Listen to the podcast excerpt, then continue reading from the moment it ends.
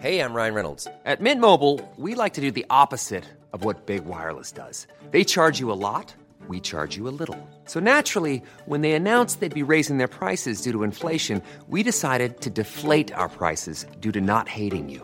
That's right. We're cutting the price of Mint Unlimited from $30 a month to just $15 a month. Give it a try at mintmobile.com slash switch. $45 upfront for three months plus taxes and fees. Promo rate for new customers for limited time. Unlimited more than 40 gigabytes per month. Slows. Full terms at mintmobile.com.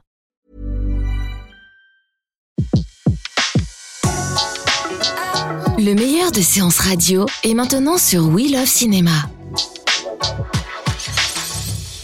Aujourd'hui, le filmographe est consacré à la carrière d'Edouard Mitrick. Sur Séance Radio par BNP Paribas. Le filmographe euh, avec euh, Antoine Cyr et aujourd'hui un personnage, un réalisateur, un cinéaste, euh, Édouard Mitrick, connu, célèbre en même temps, euh, pas tellement, pas tant que ça. On va, on va le découvrir aujourd'hui. Bah oui, c'est un réalisateur dont la longue vie euh, et la longue carrière se confondent avec les convulsions de l'histoire du XXe siècle et dont de nombreux films sont marqués par l'idée de culpabilité. Alors pourquoi tout ça? Eh ben en fait parce que Dmitrik c'est quelqu'un qui avait vraiment des, des valeurs humanistes, mais il a un parcours personnel qui a été marqué par le sombre épisode du macartisme dans lequel il a joué un rôle, il faut bien le dire, assez peu flatteur. Alors, ce qui nous importe évidemment, c'est l'œuvre, et Mitrik a osé faire une chose presque sacrilège dans le cinéma américain et même dans l'Amérique tout court, c'est-à-dire affirmer que la frontière entre le bien et le mal n'est ni parfaitement étanche ni parfaitement définie. La, notion du bien et du mal, c'est quelque chose que tout spectateur de cinéma américain cherche à décrypter, et Edward Mitrik brouillait un peu ce repère, et c'est vraiment quelque chose de très euh, iconoclaste en Amérique.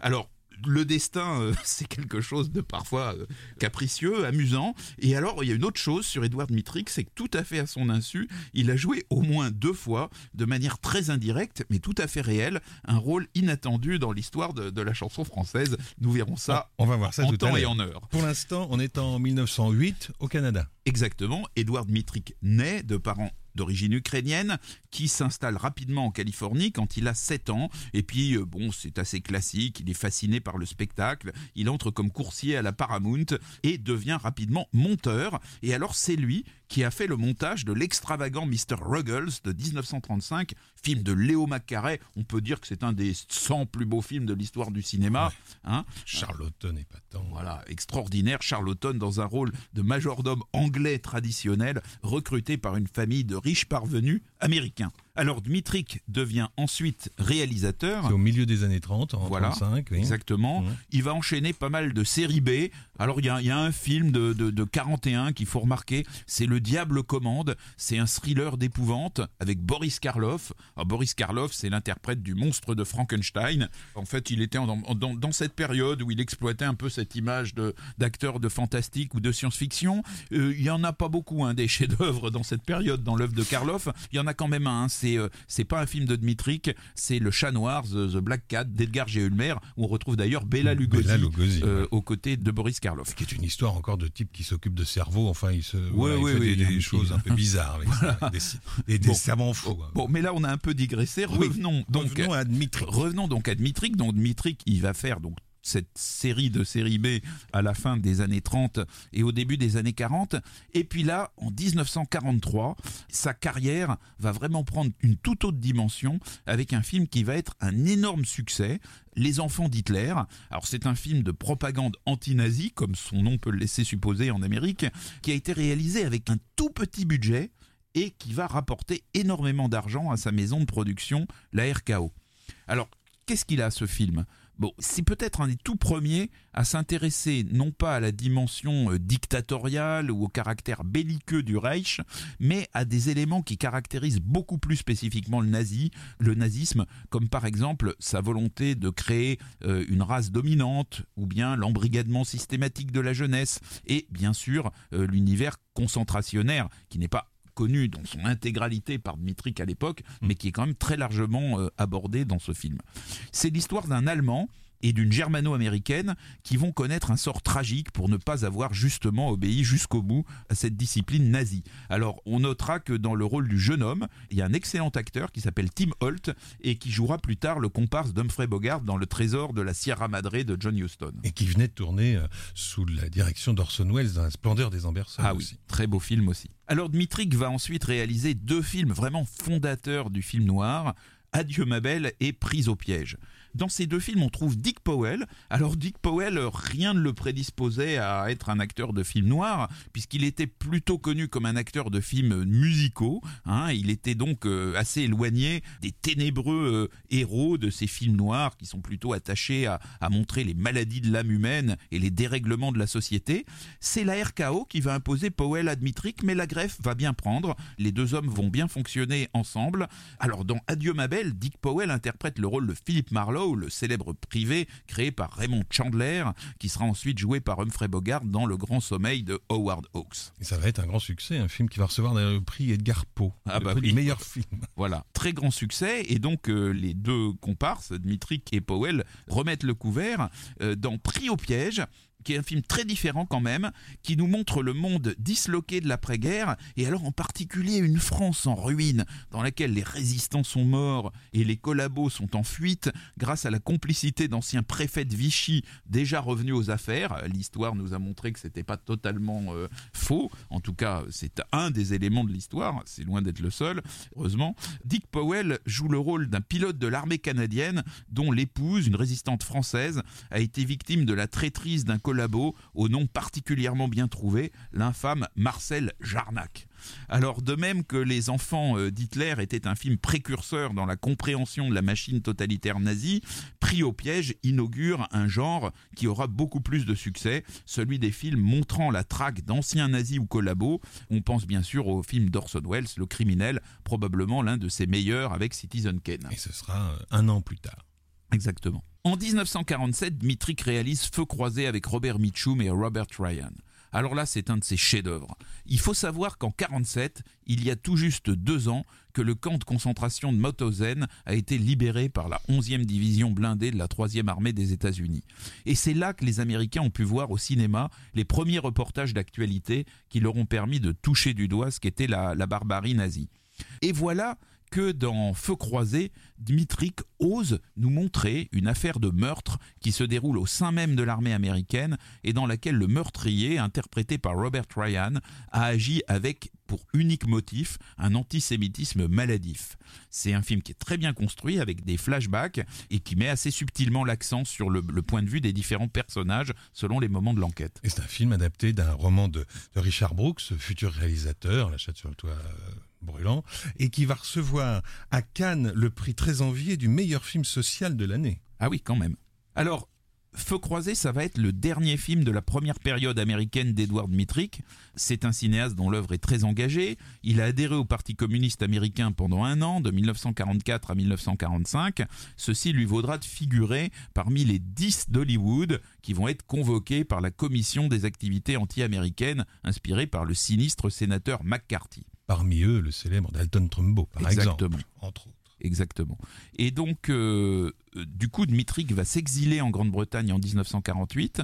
Il va y réaliser deux films, L'Obsédé et Donnez-nous aujourd'hui. Alors, ce sont des films qui sont très difficiles à, à voir. J'ai réussi à trouver Donnez-nous aujourd'hui dans une version DVD italienne. Alors, pourquoi italienne? Parce que c'est un film qui se passe à New York. Donc, c'est un film tourné à Londres qui se passe à New York et dans lequel les héros font partie De Little Italy, de- enfin. de Little Italy, font partie de la communauté italienne de New York. Et il faudrait vérifier, mais je crois que la musique de l'Obsédé est signée Nino Rota.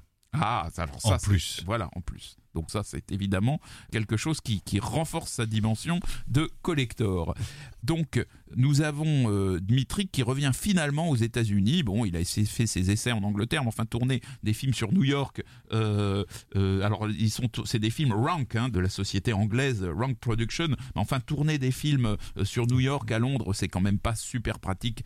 Et donc, nous avons Dmitrik qui revient finalement aux États-Unis en 1950 et là bon bah il faut qu'il purge une peine de six mois de prison hein, quand même.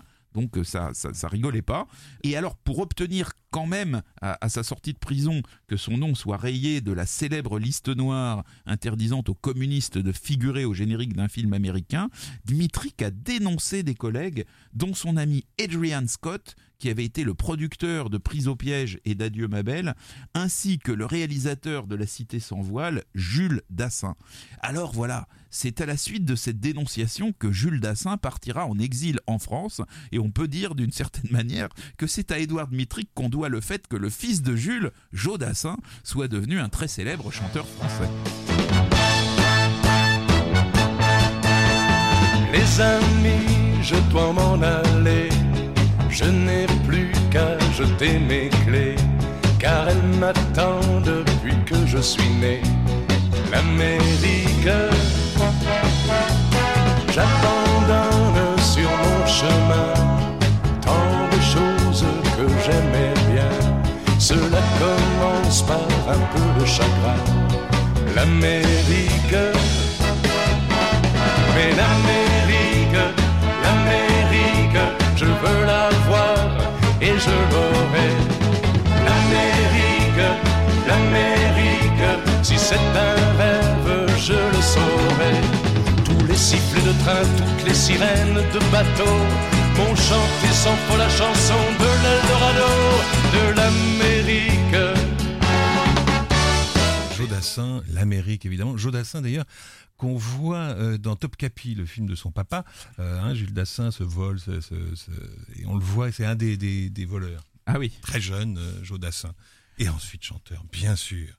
On est au début des années 50. Alors voilà, Dmitri qui est de nouveau libre de créer en Amérique, mais le prix payé par sa conscience est très lourd. Alors désormais, le thème de la culpabilité va être omniprésent dans ces films. Ces personnages seront très souvent prisonniers de névroses dont ils ne peuvent se libérer. C'est le cas dès 1952 avec L'homme à l'affût, une histoire de serial killer qui tue des femmes. Oui, Adolphe Manjou, très anticommuniste, Adolphe Manjou. Voilà. On voit bien la, tentative de, dédouanement. Voilà. Euh, et puis alors Le jongleur de 1953 avec Kirk Douglas qui montre un homme qui a été euh, rendu claustrophobe par euh, la guerre et par les, camps de concentration. Premier film américain tourné en Israël. Voilà. Et Kurt Douglas est imposé par le producteur, Stanley Kramer, lui-même, en personne. Mais c'est un échec, hein, on peut dire que c'est pas un film, pas un grand succès. Mais le succès arrive pour Dmitrik. C'est l'année 1954 qui sera peut-être la plus marquante de sa carrière, avec deux films qui ont comme point commun de tourner autour d'un personnage autoritaire et de montrer que la vérité peut avoir plusieurs visages. Alors le premier de ces films, c'est un western, La lance brisée, qui raconte la vie d'une famille dominée par un patriarche interprété par Spencer Tracy. Donc Spencer Tracy, c'est un gars qui a une, vraie gueule de, voilà de, type euh, solide, madré. Euh, euh, c'est une tête de patriarche, quoi. Et alors, dans ce film, Spencer Tracy est marié en seconde noces avec une femme indienne dont il a eu un fils et que ce fils est interprété par Robert Wagner. Alors, le fils va être victime de la vengeance de ses demi-frères, à la tête desquels on trouve un excellent Richard Widmark.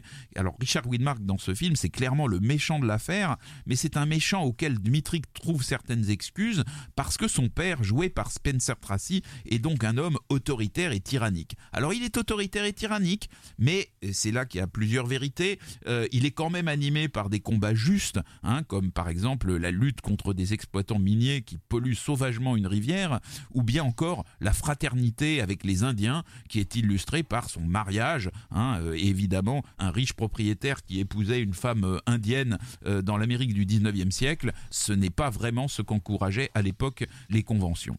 Alors on peut dire que la, lance brisée fait partie de ces westerns, avec par exemple La flèche brisée de Delmer Devs, qu'il ne faut pas confondre, où le cinéaste nous montre que l'histoire de l'Ouest sauvage recèle plus d'une vérité, qu'elle mérite d'être racontée avec plus d'un son de cloche, et que l'Amérique ferait bien de réinterroger cette grande épopée, ce, mythe fondateur de sa puissance. Et c'est amusant, La lance brisée est en fait un remake, un western, sous forme de, western, du film de Mankiewicz, La maison des étrangers, où euh, Edouard Giraud Robinson joue le même rôle que, que Spencer Tracy. C'est exactement euh, d'ailleurs un scénario de Philippe Jordan qui est repris là dans La Lance brisée. je l'ignorais, mais je sais que vous êtes le, vous êtes le spécialiste interplanétaire des remakes, mon cher Laurent, et donc euh, je, je- voilà. Merci. Une nouvelle, une nouvelle fois, euh, on en apprend vraiment énormément avec vous. Merci.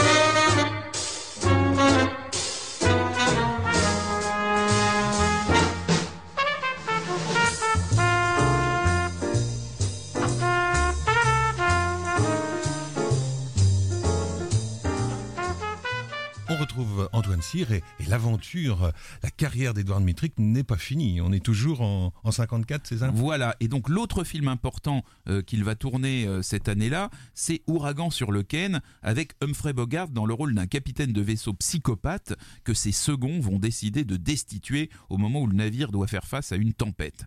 Alors le film est là encore construit comme une machine à démontrer que les vérités sont multiples et que le bien et le mal sont des notions au moins en partie subjectives. Alors, Mitrik va passer une bonne partie du film à pousser le spectateur à prendre le parti des seconds hein, contre le capitaine qui est interprété par Bogart. Sauf que il va démonter spectaculairement cette thèse à la fin du film et le spectateur va vraiment, euh, si je puis dire, terminer euh, le, visionnage de ce film euh, un petit peu hébété, sans savoir quel est finalement le, le camp du bien et celui du mal. Et curieusement, ça va être un grand succès quand même. Sept nominations aux Oscars, euh, un film toujours produit par Stanley Kramer qui va avoir un retentissement et que vraiment que personne n'a oublié encore aujourd'hui. Ouais, euh, Bogart est excellent. hein. C'est peut-être l'un des meilleurs rôles euh, d'Humphrey Bogart. Le moment où, où Bogart perd ses moyens devant le tribunal en jouant avec des petites billes noires est vraiment un moment tout à fait euh, exceptionnel. «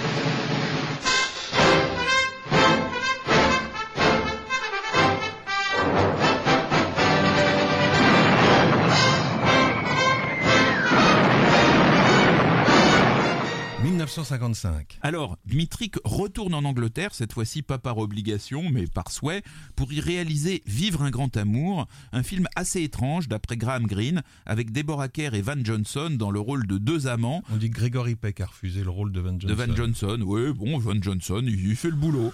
Euh, donc deux amants dont la guerre va bouleverser l'idylle. Alors, dans le rôle du mari, il y a l'excellent Peter Cushing. Alors là, Peter Cushing, on fait pas plus anglais que lui, hein, euh, puisqu'il va devenir euh, célèbre pour euh, être un pilier de la société de production Hammer, qui va être la grande société de ces films d'épouvante made in England des années euh, 60. Alors, la culpabilité est encore très présente dans ce film, Vivre un grand amour, car Deborah Kerr va rompre avec son amant Von Johnson après l'avoir cru mort et après avoir imploré Dieu de le sauver sous la condition qu'elle ne le voit plus. Ensuite, dans les films que réalisera encore Dmitri, il y a un bon western, L'homme au colt d'or, avec euh, Richard Widmark et Henry Fonda. Et Anthony Quinn. et Anthony Quinn, mais surtout, euh, pour moi, un film un peu euh, oublié, que j'adore, qui est Le bal des maudits, avec Marlon Brando, Montgomery Clift, Dean Martin et Maximilian Schell. C'est un grand film qui est tiré d'un des plus grands best-sellers de l'après-guerre, écrit par Irving Shaw. Un, un grand, une grande euh, victime du macartisme aussi. Tout à fait. Alors, ce livre et le film qui s'en inspire racontent comment la Seconde Guerre mondiale a brisé la jeunesse, les amours et souvent la vie de jeunes Américains et de jeunes Allemands. C'est un livre qui a fait scandale à l'époque par sa liberté de ton, à telle enseigne que ma propre mère, qui était en pension euh, chez les sœurs à la fin des années 40, m'a raconté qu'elle avait été sévèrement punie parce qu'une surveillante avait trouvé le bal des maudits caché sous son matelas. Alors, dans le film qui est tiré de ce livre, tous les comédiens euh, sont excellents, le plus remarquable étant, à mon avis, Montgomery Clift, dans le rôle d'un jeune provincial timide qui trouve le grand amour à New York juste avant de devoir, hélas, partir pour la guerre. Marlon Brando interprète pour sa part un Allemand patriote mais humaniste auquel la guerre et le nazisme évidemment laisseront bien peu de chances de vivre et même de survivre euh, selon ses idéaux. Beaucoup plus humaniste, paraît-il, que, que, dans le roman. Le roman, il est vraiment très très dur. Le personnage est vraiment sans, sans ambiguïté. Là. Ouais, non, là, là, il y a plutôt la, la recherche de montrer ce qu'on appelait à l'époque, à la sortie du nazi, un, un, bon Allemand. Enfin bon, on nous explique aussi que c'était assez compliqué d'être un Allemand gentil à la, à la période de, de, du nazisme. Euh, alors, les personnages allemands et les personnages américains euh, du film ne se rencontrent pratiquement pas, sauf au tout début du film et à la toute fin, dans une scène qui est particulièrement tragique. C'est évidemment l'ironie et, et l'horreur de la guerre qui ne fait se croiser les gens des deux camps que pour se donner une seule chose, la mort. À noter aussi que la scène dont je vous parlais au début de cette chronique, la scène réelle hein, où l'armée américaine libère des camps de concentration sous le regard euh, un peu hypocrite et faussement étonné de la population locale, eh bien cette scène, on la retrouve montrée avec beaucoup de talent dans le bal des maudits.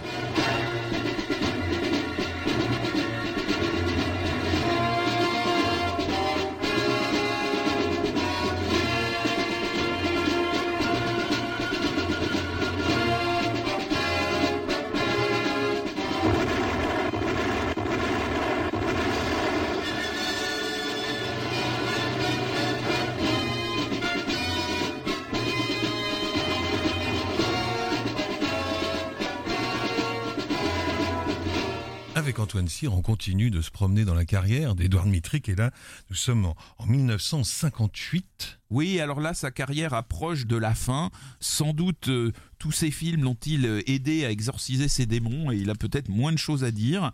À noter à la fin des années 60, Chalaco, un western vraiment pas indispensable, tourné en Espagne avec Brigitte Bardot et Sean Connery. Alors c'est un mauvais film, mais quand même c'est un film important parce que son tournage est à l'origine de la séparation de Brigitte Bardot et de Serge Gainsbourg et très précisément de la célèbre chanson Initials BB que Gainsbourg dédia à l'absente partie tournée à Almeria. Eh bien, que faisait-elle à Almeria? Eh bien, elle y tournait Chalaco d'Edouard Dmitri. À chaque mouvement, on entendait les clochettes d'argent de ses paniers. Achetant ses grelots, elle avança et prononça ce mot Almeria.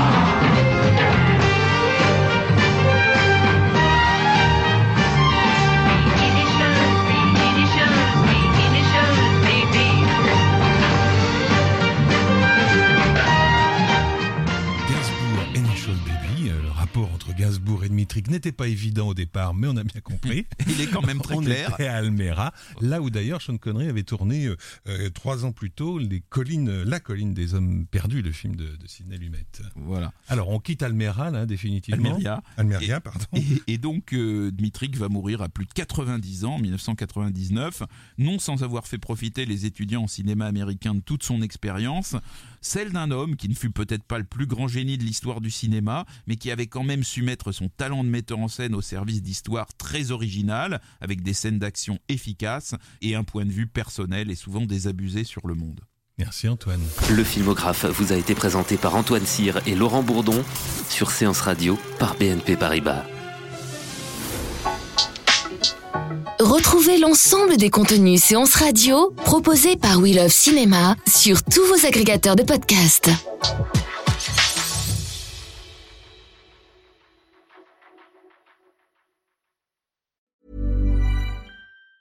Mom deserves the best, and there's no better place to shop for Mother's Day than Whole Foods Market. They're your destination for unbeatable savings, from premium gifts to show-stopping flowers and irresistible desserts. Start by saving 33% with Prime on all body care and candles. Then get a 15-stem bunch of tulips for just $9.99 each with Prime. Round out Mom's menu with festive rosé, irresistible berry chantilly cake, and more special treats. Come celebrate Mother's Day at Whole Foods Market.